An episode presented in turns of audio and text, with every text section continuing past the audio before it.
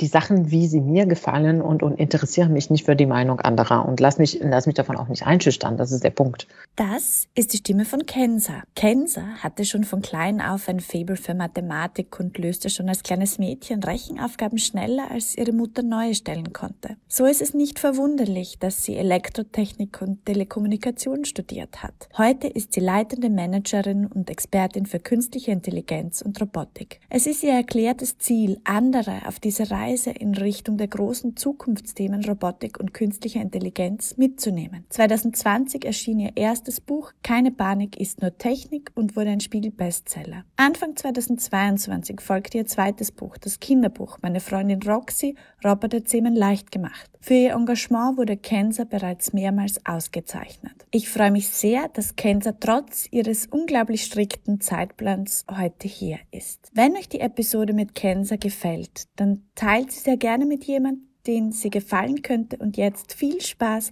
mit Texty Likes Folge 62. Warum hast du keine Panik vor der Technik gehabt? Ja, weil es keinen Grund gibt, Panik zu haben. ich glaube, wenn man sich so langsam herantastet, äh, dann hat man ja auch keine Panik. Ich glaube, Panik hat man vor allem, wenn es so ein Big Bang ist, ne? von 0 auf 100. Und bei mir war dieses Herantasten, ja, so ne, langsam, also ich mochte ja immer Mathematik, dann habe ich Ingenieurstudium gehabt, dann habe ich im Ingenieurstudium immer langsam mehr dazu gelernt. Und so kam es nach und nach. Und das gepaart mit einer ausgeprägten Neugierde, äh, äh die ich habe, hat dazu geführt, dass ich die Panik dazu habe. Genau. Ich habe eben in deinem Buch Keine Panik ist nur Technik gelesen, dass du schon als Mädchen Rechenaufgaben schneller lösen konntest, als deine Mutter neue stellen konnte und dass du auch sieben Sprachen fließend sprichst. Mir hat man als Kind immer gesagt, man ist entweder gut in Mathematik oder gut in Sprachen. Du bist offenbar der Beweis dafür, dass das nicht der Fall ist. Also ich bin froh darüber. Ich kann dir nicht erklären, wo, woher das kommt ich habe es für mich auch nie als Gegengewicht gesehen. Also für mich hat das gut zusammengepasst. Ich erinnere mich, ich habe sogar Klavier gespielt, als ich klein war. Und mein Prof äh, war auch gut in Mathe, mein Klavierlehrer. Äh, und der meinte auch, Klavier und Mathe haben viel miteinander zu tun. Und Leute, die in Mathe gut sind, sind auch gut in Klavierspielen. Und das war eine Beobachtung, die ich damals schon als Kleinkind gemacht habe, weil ich dann angefangen habe, meine Mitschüler in der Musikschule zu fragen, wie ist eure Stellung zu Mathe? Und sie mochten alle Mathe und ich dachte, na siehst du, er hat wohl recht. Das passt zusammen. Ähm, und ich sehe die Sprachen auch ein bisschen mathematisch, muss ich sagen. Also an sich ist es nur, wie man seine Gedanken strukturiert und organisiert. Das ist für mich Mathe. Es hat alles eine Ordnung.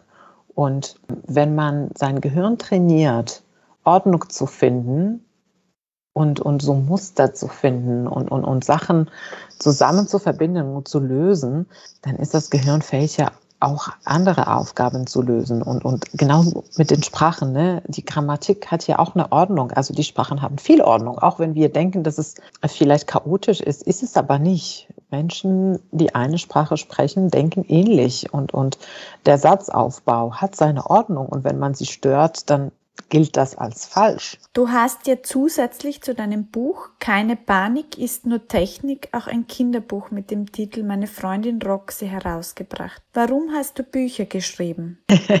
ja, also wie gesagt, genau, damit hatte ich jetzt auch nicht gerechnet. Äh, das letzte, was ich geschrieben hatte, sind ja Abschlussarbeiten, meine zwei Abschlussarbeiten gewesen, sehr technisch. Die Idee kam von einem Growth Hacking Workshop, in dem ich war, wo der Referent uns gesagt hat, man habe ihm auch gesagt, wenn du ein Experte in ein Thema sein werden möchtest, musst du ein Buch darüber schreiben. Und das hat total Klick bei mir gemacht. Und ich kam nach Hause und habe meinem Mann gesagt, Flo, wir müssen Bücher schreiben. mein Mann ist auch Ingenieur. Naja, und dann habe ich aber ein Jahr lang gebraucht, um ein Thema zu finden. Das war gar nicht so einfach. Ne? Also ich wurde von der Idee begeistert und da war aber die nächste Frage, ja, aber über was schreibst du? Du bist ja Expertin in nichts. Und das war auch das, was mir immer entgegen äh, oder gegen gespiegelt wurde, weil ich mich für viele Themen interessiert habe und ich habe ja ne, Ingenieurwesen, Nachrichtentechnik studiert, habe meine Abschlussarbeit über Algorithmen geschrieben, aber ne, wie das Leben sich entwickelt, so im Projektmanagement gearbeitet, Hardwareentwicklung, Softwareentwicklung und das ist dann für, für die deutsche Kultur trotzdem nicht spezifisch genug und deswegen wurde mir auch oft gesagt, ja, was ist genau deine Expertise? Das ist klar, du hast alles gemacht. Und von da so ein Thema zu finden, war gar nicht so einfach. Deswegen hat es ja lange gedauert, aber parallel hatte ich mich immer mehr in Themen engagiert, so Richtung künstliche Intelligenz, Diskriminierungen, Diversität und wie das alles eine Rolle spielt. Und irgendwann habe ich verstanden, dass eigentlich auch das meine Expertise ist, ne? also beide Themen zu, zu verbinden, die, die Fähigkeit, komplexe Inhalte, Sachinhalte einfach zu erklären und die auch mit gesellschaftlichen Aspekten zu verbinden. Und als ich das verstanden habe, ging es dann relativ schnell mit, äh, mit dem Buch. Aber der Prozess davor war sehr lang, äh, der, der Findungsprozess. Wie schreibt man jetzt überhaupt ein Buch? Wie kann man sich diesen Prozess des Buchschreibens vorstellen? So am Morgen ein paar Zeilen zu schreiben, das funktioniert nicht. Da muss man sich echt viele Stunden am Stück nehmen. Und äh, das habe ich dann Urlaub und Wochenende und im Mutterschutz gemacht. Also ich hatte einmal eine Woche am Stück, wo, wo wir in Skiurlaub waren. Ich war nicht Ski. In Österreich, sie, in Wart. Sehr schöne Ecke. Genau, mein Mann fährt nach Wart, seit äh, er immer klein war, zum Skifahren und da war er und mein Sohn Skifahren und äh, ich war alleine und äh, mit dem schönen Blick auf die Berge habe ich dann angefangen, mein Exposé zu schreiben. Und danach war es auch ähnlich, also an den Wochenenden oder in den Weihnachtsferien und dann war ich auch schwanger und hatte ähm, äh, im Mutterschutz, also vor der Geburt, hatte ich noch mal sechs Wochen am Stück, die ich äh, ähm, genutzt habe. Genau, man braucht viele Stunden am Stück, weil es dauert, ich sage mal, eine bis zwei Stunden, bis man sich gedanklich in das Thema oder bis man in das Thema eintaucht.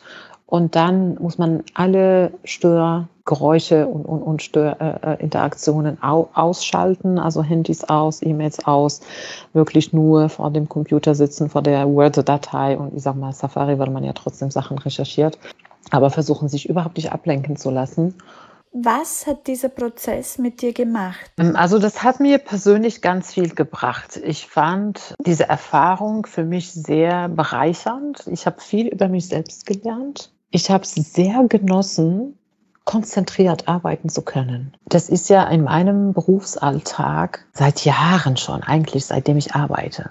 Man kann nicht wirklich stundenlang konzentriert arbeiten, weil ich immer irgendwelche Aufgaben hatte, wo ich Sachen koordinieren und organisieren musste. Ne? Also Projektmanagement, jetzt seit Jahren im Management. Ich habe sozusagen jede halbe Stunde einen Termin mit jemand anderem, so einem anderen Thema. Das heißt, man switcht von Thema zum Thema sehr, sehr, sehr, sehr oft. Und das ist sehr anstrengend auch für das Gehirn. Ne? Man, man hat sozusagen nur wenige Sekunden, um die Konzentration auf das neue Thema zu lenken. Und dieses konzentrierte Arbeiten habe ich fast seit der Universitätszeit nicht mehr. Und das habe ich sehr genossen beim Schreiben, weil das war für mich endlich so Zeit, wo ich sage, ach, ich kann die Handys ausschalten und mich auf eine einzige Sache konzentrieren und, und, und mich da, meine Gedanken da einfach ähm, äh, spiel, spielen lassen. Und diese Fokus fand ich sehr schön. Und deswegen ist das für mich kein Opfer gewesen, dass ich jetzt Sonntag, ne, statt rauszugehen zum Spazieren, im Park oder so die Zeit mit meiner Familie zu verbringen, zu sitzen und zu arbeiten und zu schreiben, weil das für mich auch so ein schönes Erlebnis war. Endlich mal konzentriert, endlich mal niemand, der von dir was haben will. Ne? Es ist ja auch so, ne, als Mutter mit zwei Kindern, man ist ja ständig am Bedienen. Und dann ist man froh, wenn man seine Ruhe hat und, und sich um sich selbst kümmern kann und sei es, und sei es ein Buch schreiben, sage ich mal. Aber für mich ist es echt so Ruhemomente. Und äh, deswegen bringt mir das Schreiben gerade auch ganz viel positive Energie und viele positive Ruhemomente. Und deswegen mache ich es ja auch. Sind Bücher wie deine Bücher eine Möglichkeit, Mädchen und Frauen für die Technik zu motivieren? Beide Bücher haben die, das Ziel, Menschen, die mit Technologie bisher wenig zu tun hatten, Technologie zu erklären und so einfach wie möglich, dass, äh, dass sie das verstehen und natürlich auch äh, weibliche Talente dafür zu gewinnen. Ne? Also Frauen und Mädchen zu motivieren, und ihnen zu zeigen, dass das Thema Technologie nicht männlich ist und, und dass sie es auch genauso gut verstehen und, und äh, dass es keinen Grund gibt, das zu Angst davor zu haben oder, oder zu scheuen. Also äh, das ist definitiv auch ein Ziel, ne? Also sowohl äh, die inhaltliche Erklärung als auch ähm, das äh, Female äh, Empowerment. Und beim Kinderbuch ist es auch so. Also meine Freundin Roxy, äh, die, der Hauptcharakter ist ja auch ein Mädchen, weil ich genau wollte, dass andere Mädchen sehen, ja, äh, auch ein Mädchen kann mit Roboter spielen oder Roboter programmieren und dass das nichts Schlechtes ist. Wer hat dich eigentlich motiviert, in die Technik zu gehen? Also es hat mich keiner motiviert, das habe ich schon selbst geschafft. Dafür habe ich niemand gebraucht, sage ich mal. Und es kam, es kam daraus, dass ich Mathe mochte. Und dann war es ja klar, okay, Ingenieurstudium.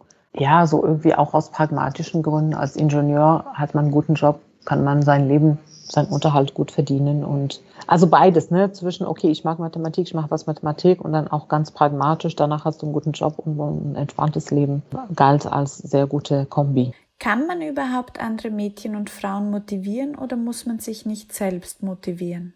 Es ist wichtig, die zu motivieren, um den negativen Druck auf der anderen Seite ein bisschen zu kompensieren. Also es ist so, ich bin ja in Marokko aufgewachsen, geboren und aufgewachsen. Und dort gibt es keinen Unterschied, was Mathefähigkeiten angeht zwischen Geschlechtern. Also ne, ich sage immer, in Marokko gibt es Kinder, die gut in Mathe sind und Kinder, die schlecht in Mathe sind. Und das Geschlecht spielt dabei keine Rolle.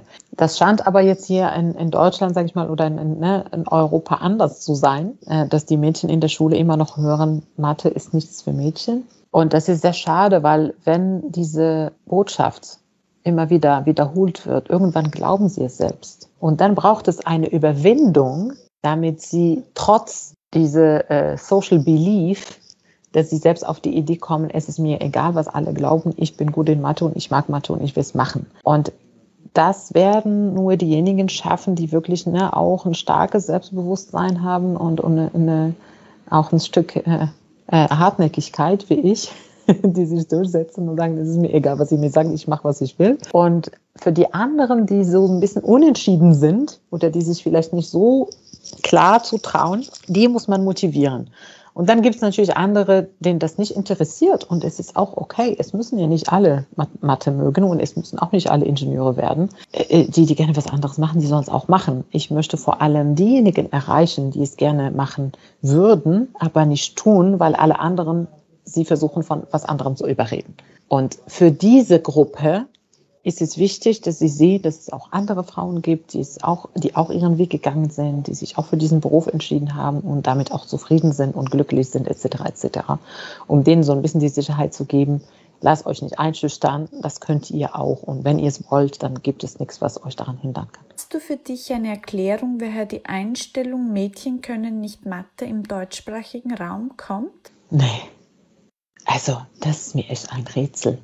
Das ist etwas, was ich mich auch seit Jahren frage. Es hat keine wissenschaftliche Grundlage, das ist rein gesellschaftliche Grundlage. Und warum das so ist und woher das kommt, ist einfach, also keine Ahnung. Ich, ich habe auch lange recherchiert, so ob ich irgendwelche äh, soziologische Studien finde, wo es wo das erklärt wird, ähm, äh, historisch gewachsen, wie man, wie man schön sagt.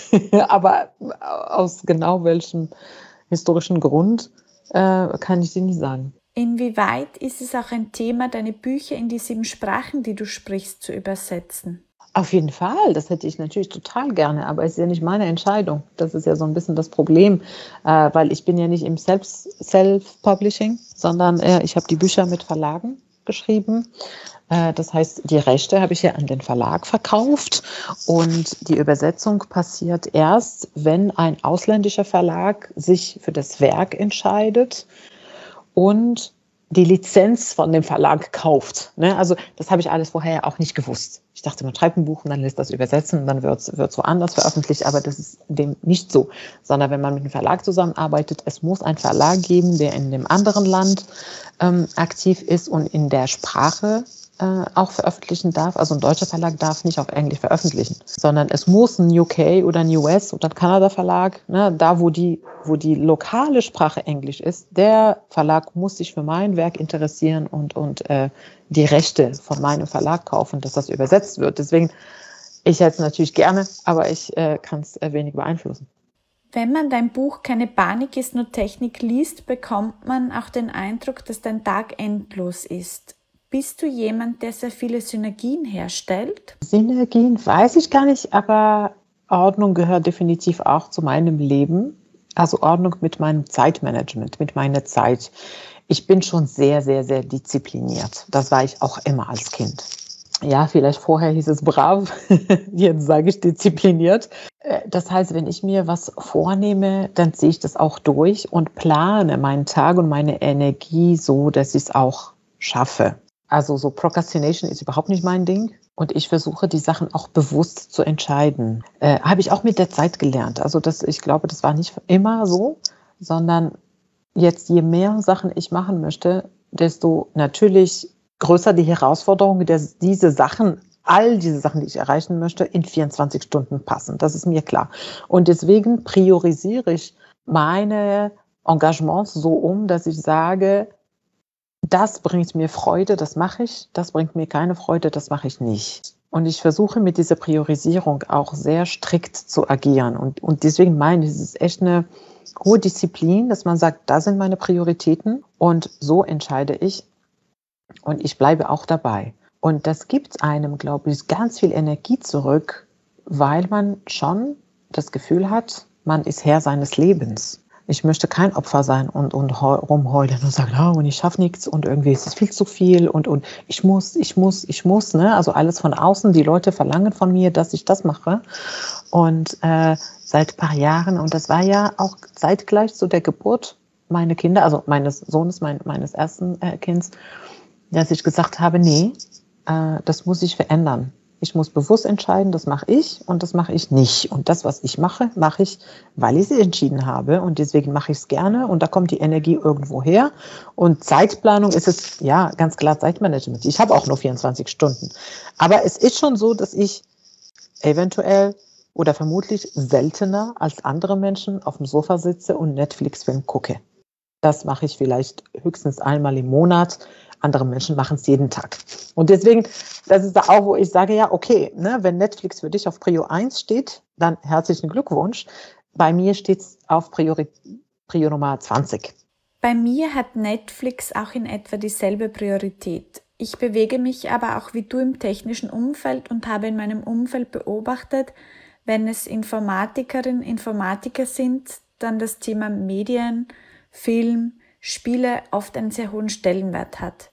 Wie war das bei dir, beziehungsweise wie gehst du damit um, wenn du dann eben auch nicht mitreden kannst? Ach, also ich hatte nie das Gefühl, dass ich nicht mitreden konnte. Natürlich, wenn Sie jetzt über irgendeine besondere Serie erzählen, die alle schauen und ich nicht schaue, dann sage ich, ja, keine Ahnung, dafür kann ich viel andere interessante Themen erzählen. Also ja, ich habe das jetzt nicht als nicht mitreden können wahrgenommen. Das, ich sag mal, Interessen sind subjektiv, ne? Man sollte sich da nicht von anderen unter Druck gesetzt äh, äh, fühlen oder oder beeinflussen lassen. Jeder hat seine eigenen Interessen und und ähm, ich, ich gehe lieber zum Yoga oder mache ne, lieber eine Stunde Yoga als äh, einen Film zu schauen und das macht mich nicht so, so weniger äh, sozial oder das, das, ich glaube, das Selbstbewusstsein muss ein bisschen stärker ausgeprägt werden, weil dann ist es wurscht, was die Leute denken oder, oder mögen. Wenn man bei sich oder mit sich selbst im Reinen ist, dann interessiert man sich ja auch nicht für die andere, also für die Meinung anderer, für die anderen natürlich schon, aber für deren Meinung äh, weniger.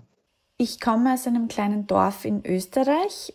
Da ist das Thema, was denken die anderen, ein sehr großes Thema. Du hast ja auch eine internationale Geschichte. Macht das den Unterschied? Äh, ja, also ich bin in Fez geboren und aufgewachsen. Das ist eine Stadt in Marokko. Ja, trotzdem eine 1 Million Einwohnerstadt. Also ist, die ist jetzt nicht klein, die gilt aber als traditionell und, und das ist die Kulturhauptstadt. Und, und da haben schon alle, es ist ja generell in Marokko so, aber in Fez noch mehr, äh, es gibt einen hohen sozialen Druck. Äh, ich sage mal, alle Menschen, die um dich herum haben eine Meinung darüber, wie du dein Leben zu führen hast. Sogar der Taxifahrer, der dich nach Hause fährt, wird fragen, oh, keine Ahnung, du bist schon äh, 25, noch nicht verheiratet, kann ich oh, oh, oh, oh, oh, so. Und das äußern sie ja auch ohne Probleme. Lustigerweise war auch in China so. Und das hat mich immer genervt. Deswegen glaube ich, dass es eher weniger mit der Umgebung, in der man aufgewachsen ist, sondern mit der Persönlichkeit. Weil ich bin auch in so einer Umgebung aufgewachsen. Die Stadt war zwar groß, aber jeder wusste, ne, die, wessen Tochter ich bin und, und was ich mache und wo ich hinfahre. Und mein Vater wusste am Abend genau, wo ich war, äh, bevor ich nach Hause kam. Aber trotzdem habe ich mich davon nicht einschüchtern lassen. Ich habe mich eher dagegen gewehrt und ich war auch froh, nachdem ich Marokko verlassen habe. Und dann bin ich nie wieder zurückgegangen. Weil ich einfach ne, mit diesem Druck von außen überhaupt nicht klarkomme. Ich brauche meine Freiheit und, und mache die Sachen, wie sie mir gefallen und, und interessiere mich nicht für die Meinung anderer und lass mich, lass mich davon auch nicht einschüchtern. Das ist der Punkt. Jeder wusste, wessen Tochter du bist. Wessen Tochter bist du? Wie bist du aufgewachsen? Welche Rollenbilder haben dich geprägt? Also meine Mutter ist Geisteswissenschaftlerin, also sie hat äh, Englisch unterrichtet und äh, Lehrer ausgebildet. Äh, und mein Vater war Oberst, also im Militär. Daher kommt meine Disziplin. und ja, ja, also jetzt merke ich es im, im Nachhinein, äh, äh, lange habe ich mich gefragt, was, was habe ich eigentlich von meinen Eltern geerbt? Denn ich bin Ingenieurin geworden und so Mathe war jetzt nicht unbedingt das, was, was meine Eltern äh, so bevorzugt haben. Aber, aber jetzt kommt so ein bisschen nach und nach, ja, mein Vater ist auch wahnsinnig neugierig und klug und er hat sich immer um ganz viele Themen interessiert, hat alles total gut sortiert und also ne, er hat so ein Arbeitszimmer, wo, wo alles beschriftet ist, wo man ganz genau weiß, auch wenn er zu Hause ist, ne, am Telefon kann er dir genau beschreiben, wo das Buch ist, was er gerade sucht und äh, das, äh, das wirst du finden. Und das habe ich tatsächlich von ihm und von meiner Mutter als die emotionale Seite, die dir so Menschen verstehen, ähm, Sachen erklären können und das habe ich erst entdeckt, als ich die Bücher geschrieben habe. Ne? Das, das wusste ich auch nicht vorher, dass es eine Stärke von mir ist. Ähm, aber ich habe natürlich ganz viel von, von ihr gelernt. Meine Mutter ist auch eine Feministin und sie hat einen Vater, der Feminist war. Ähm, interessanterweise in der damaligen Generation in Marokko. Mein Großvater war, war seine, seine Generation voraus. Er war drei Generationen voraus und hat meine Mutter auch so erzogen. Wie kann man sich jetzt deinen heutigen beruflichen Alltag vorstellen? Ingenieure und Ingenieurinnen lernen das eher das analytische Denken und so Probleme zu lösen. Ich glaube, das ist das Wichtigste, was man im Studium lernt.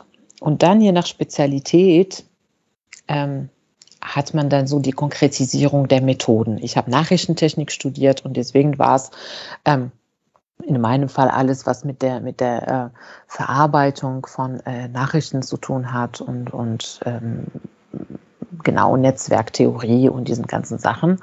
Äh, und wenn man Brücken baut, dann geht es darum, wie man's, wie man die Brücke äh, äh, baut und wie man äh, ne, das berechnet, dass die Brücke nicht zusammenfällt.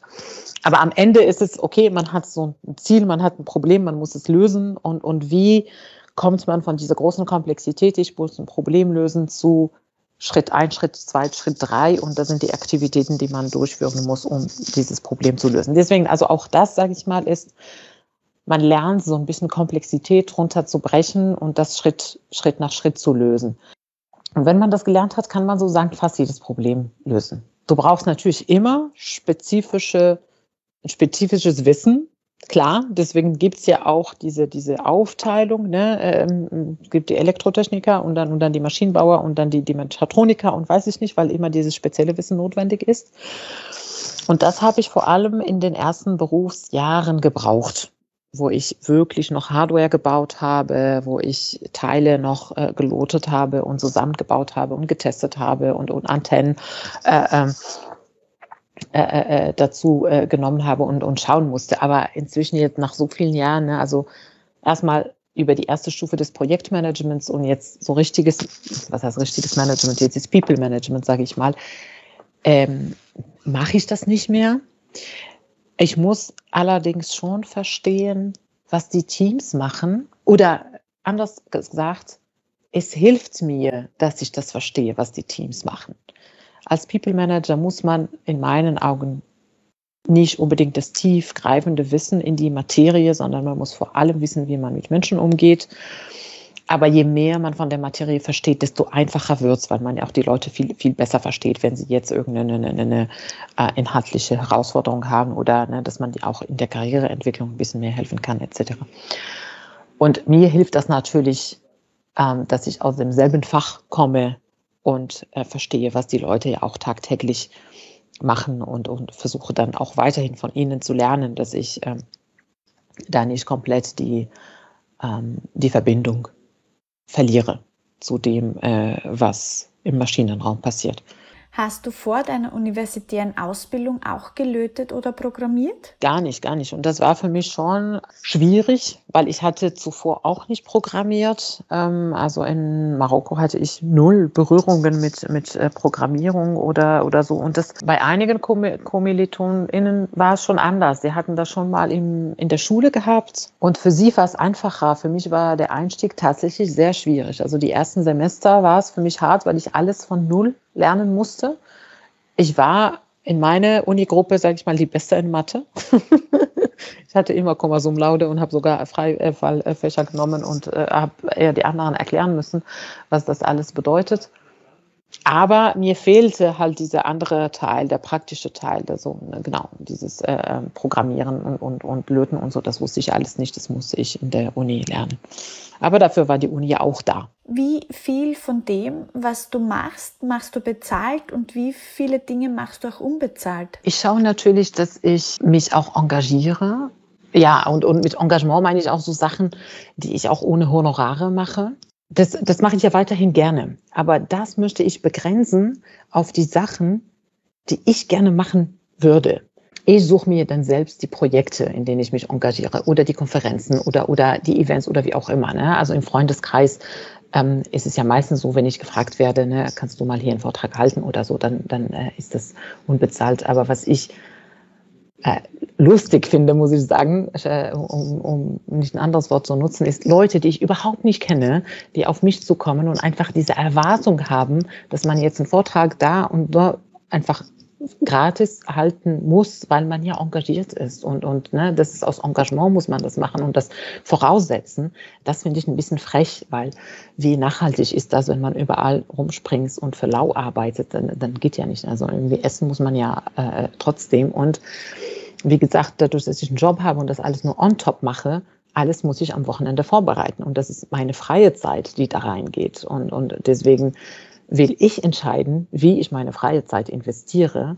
Und das bedeutet nicht, wie gesagt, das bedeutet nicht unbedingt, dass ich dafür Geld verlange, aber da, wo ich kein Geld verlange, muss es mir auch wieder Freude bringen. Und das heißt, da will ich entscheiden, äh, in welchen Sachen ich mich engagiere und nicht das von außen, ähm, äh, dass jemand anders für mich entscheidet, weil die Person denkt, dass ich mich jetzt da in dem Thema engagieren muss und, und das und jetzt machen muss. Fällt es dir schwer, für Sachen, die du gerne machst, Geld zu verlangen? Auf jeden Fall und deswegen habe ich eine Agentin. Natürlich, klar. Und das ist ja auch eine Frage, die, die ähm, ähm, ich oft äh, ne, mir selbst stelle und sage, hm, okay, wie ist es jetzt? Und äh, irgendwie mit, mit meiner Agentin haben wir so ein bisschen eine Systematik rausgearbeitet, damit ich nicht bei jeder Anfrage mich fragen muss, ist das etwas, was du jetzt äh, äh kostenlos oder kostenpflichtig machst. Und äh, so versuche ich diese äh, Entscheidung so wenig emotional wie möglich zu gestalten. Du hast auch gesagt, du hast dich gefühlt wie eine Expertin in nichts. Wenn dich jetzt heute jemand fragt, worin du eine Expertin bist, was antwortest du darauf? Ja, also heute sage ich, dass ich äh, Expertin äh, daran bin, komplexe Inhalte einfach zu erklären. Das mache ich natürlich schon im Zusammenhang mit der künstlichen Intelligenz. Also ich kann jetzt nicht irgendwas erklären. Ich kann jetzt auch kein physisches Phänomen äh, erklären. Das ist nicht meine Expertise. Also es geht schon im KI-Umfeld und, äh, und da sehe ich mich als die Übersetzerin. Es ist keine Expertise im Sinne von, ich programmiere jetzt was Neues. Programmieren tue ich seit Jahren nicht mehr. Das ist ja immer so, wenn man sich so ein bisschen äh, in der Karriere entwickelt, dass man nicht mehr ne, das äh, hands-on arbeitet, sondern, äh, sondern auf einer anderen Ebene. Deswegen die Vereinfachung der Komplexität. Stichwort Programmieren. Du kannst programmieren, du hast Programmieren gelernt. Wie ist es dir dabei gegangen? Was kannst du anderen dazu mitgeben? Also Programmieren ist etwas, was sehr gehypt wird, aber es müssen ja nicht alle Menschen programmieren können. Also das ist nicht der Schlüssel zum Erfolg oder die Antwort auf alle Fragen äh, der Zukunft, sondern Programmieren ist die Möglichkeit, mit einer Maschine zu sprechen, sage ich mal. Aber das müssen nicht alle Menschen tun. Einige Menschen müssen es tun und die anderen sollen die Maschine verwenden, nutzen oder ne, so sagen, wie sie aussehen soll. Und das ist nicht immer ähm, direkt programmieren, sondern man kann sein Wissen einbringen und das Wissen mit einem Tech-Team teilen und eine von diesem Tech-Team codet am Ende. Was oft hochkommt, wenn es um digitale Bildung geht und so. Ne? Die Kinder müssen das Programmieren lernen in der Schule. Ja, es müssen die Kinder programmieren lernen, die Lust darauf haben, aber bitte nicht alle Kinder. Wir wollen ja trotzdem Leute haben, die Ärzte werden und, und, und Pfleger werden und, und, und tanzen und singen können. Ne? Also äh, deswegen bin ich da so ein bisschen ambivalent. Ähm, wie programmieren jetzt auch die künstlichen Intelligenzen, dass sie sich selbst programmieren. Also ne, die Codes werden immer automatisiert geschrieben. Ähm, äh, es läuft auch alles Richtung Low-Code, also dass die Systeme für den Menschen einfach zu nutzen sind, modular zu nutzen sind, so dass jeder sozusagen programmiert werden kann, weil es nicht mehr das Coden ist. Man muss kein Code mehr schreiben, sondern man schiebt Module hin und her. Und deswegen mache ich mir da wenig Sorgen. Also diejenigen, die Lust darauf haben, das zu lernen, sollen es tun. Und die anderen sollen nur schauen, wo ist die Schnittstelle? Wie können sie ihr Wissen einbringen dass das Wissen in die Programmierung landet. Sie müssen es einfach nicht selbst tun. Besteht eigentlich die Gefahr, dass Programmiererinnen irgendwann die neuen Fließbandarbeiterinnen werden? Ich glaube, wir werden in der Zukunft weniger haben als jetzt. Weil die Systeme, wie gesagt, immer nutzerfreundlicher werden, auch hinsichtlich der Programmierung. Wir werden natürlich weiterhin Leute haben, die auch die, die Maschinen, weil ich sage mal, das ist äh, vielleicht auch nochmal eine kurze Info. Ich bin ja Ingenieurin, ich bin keine Informatikerin. Das heißt, die Programmierung, die ich als Ingenieurin gelernt habe, ist die allererste, die man machen muss. Also die, die, die Ingenieure bauen ja die Betriebssysteme sozusagen oder, oder das ist die allererste Programmierstufe. Ne? Im schlimmsten Fall mit Ensembler, weil es wirklich darum geht, man sagt der Maschine, an welchem Pin von diesem Mikroprozessor jetzt das Strom äh, äh, an oder ausgeht. Und erst wenn wir diese Phase gebaut haben, erst dann kommen die Informatiker und programmieren was darüber. So. Das heißt, diese erste Schicht an Programmierung, die würde man weiter brauchen, aber das machen Ingenieure, keine Informatiker. Weil das sehr maschinennah, sehr hardware-nah ist. Das wird man weiterhin brauchen und auch das wird immer einfacher. Und dann die Schicht, die dann darüber kommt, also die, die, die High-Level-Programmiersprachen, die werden ja auch immer simpler. Also wenn man, wenn man vergleicht, was, was man damals bei Cobol alles schreiben musste oder sogar C und heute ist es mit Python, es ist, es ist ein Weltenunterschied. Und das ist halt die Tendenz. Ne? Also Python kann heute jeder lernen. Und C ist schon ein bisschen ja, äh, herausfordernder oder anspruchsvoller, sage ich mal. Du bist ja selbst Mutter. Hast du Verständnis dafür, dass man als Elternteil seinen Sohn, seine Tochter an etwas hindert? Ja, das ist ja, das ist ein spannendes Thema. Also meine Kinder sind ja auch noch klein. Ich frage mich auch oft, was ist der richtige Maß an Unterstützung und was ist der richtige Maß ne, an Hinderung? Und natürlich möchte man als Eltern, dass dass die Kinder es besser haben als wir und dass die Kinder in, in allen Sachen gut sind und, und, ne, und, aber ich muss mich auch oft fragen, ob es nicht besser ist, die einfach machen zu lassen. Und wie gesagt, ne, mein Kind ist jetzt in der ersten Klasse. Und das heißt, es ist jetzt noch nicht ernst genug, ähm, dass man hinterher geht. Ich hatte mit seiner Lehrerin gesprochen und gefragt, wie ist es mit Hausaufgaben? Müssen wir das mit ihm zu Hause machen? Und sie sagt, nein. Wenn er, wenn er keine Lust hat, dann brauchen sie ihn nicht äh, äh, daran zwingen, was ich schon mal toll finde. Das wird aber irgendwann mal nicht mehr möglich sein. Ne? Also ab der dritten Klasse kriegen sie hier in Deutschland auch Noten und, und, ne, und, und Prüfungen und so. Und dann sieht es anders aus. Aber nichtsdestotrotz ist etwas, was ich sehr oft reflektiere und, und, und überlege, wie schafft man das, da wo die Kinder nicht intrinsisch motiviert sind, dass man sie dazu motiviert. Also ich bin hartnäckig und, und genauso sind meine Kinder. und das merke ich jetzt schon, wenn man sie irgendwas machen lässt, worauf sie keine Lust haben, das geht nur nach hinten los. Die blocken noch viel mehr als zuvor. Und ähm, ich bin gespannt, wie, wie, wie es laufen wird. Ähm, äh, das heißt, so eine konkrete Antwort habe ich jetzt auf, auf, auf die Frage nicht. Ich glaube, das ist auch echt schwierig zu beantworten. Das hängt von den Kindern ab, es hängt von der Situation ab. Äh, deswegen finde ich das auch über, überhaupt mit der Standardisierung in der Schule und mit der Benotung und so. Äh, es ist einfach nicht mehr zeitgemäß. Aber wir sind nun mal in diesem System und müssen damit klarkommen. Also ich bin auch gespannt, wie das laufen wird mit meinen eigenen Kindern, Daniela. Was ich auch beobachtet habe, wenn man sich es als Elternteil leisten kann, dann hält man sein Kind von vermeintlich schlechten Schulen fern und gibt es besser einmal mehr in eine Privatschule.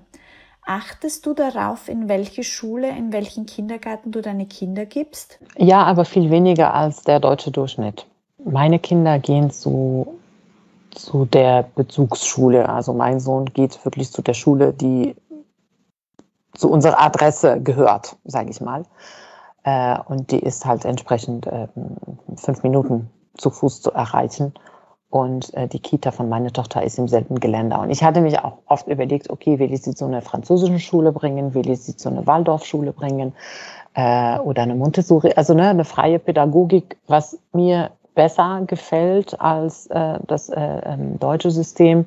Aber auf der anderen Seite sage ich mir aus praktischen Gründen, weil die gibt es nicht fußläufig. Alles wäre mindestens eine halbe Stunde mit öffentlichen Verkehrsmitteln zu erreichen und dann auch noch mit viel Geld, den, den man pro Monat zahlen muss. Und da sage ich mir irgendwie, ich wohne ja im ersten Land, was heißt im ersten Land, sondern im, in, in eins der entwickelten oder in einem der entwickelten Länder weltweit und muss mir dafür Sorgen machen, dass ob, ob die Schule richtig ist oder nicht. Und da sage ich, okay, da ist ein Fehler im System sein. Das kann nicht sein. Also das wird schon gut gehen. Also da versuche ich wieder Vertrauen in das System zurück zu, ähm, zurück zu gewinnen und zu sagen, dass also ja, so schlimm, auch wenn ich nicht zufrieden bin auf den ersten Blick, aber so schlimm kann es ja nicht sein. Wir sind ja nun mal in Deutschland und, und irgendwie, das muss doch funktionieren. Und alle diese Kinder ähm, kommen ja aus deutschen Schulen, äh, die heute auch erfolgreich sind. Ähm, und das ist da der Punkt, wo ich mir sage, okay, eventuell machen wir uns viel zu viele Sorgen, als es berechtigt ist. Vielen lieben Dank. Sehr gerne. Danke für die Einladung. Das war die Folge mit Kenza. Wenn euch die Folge gefallen hat, dann freue ich mich sehr, wenn ihr Techshy Likes abonniert bei Apple Podcast und Spotify und wenn ihr gerade bei Apple auch eine Bewertung dalasst. Für Feedback könnt ihr mich auch erreichen unter Techshy Likes bei Instagram, bei Facebook, bei LinkedIn oder über meine Website www.techshylikes.co.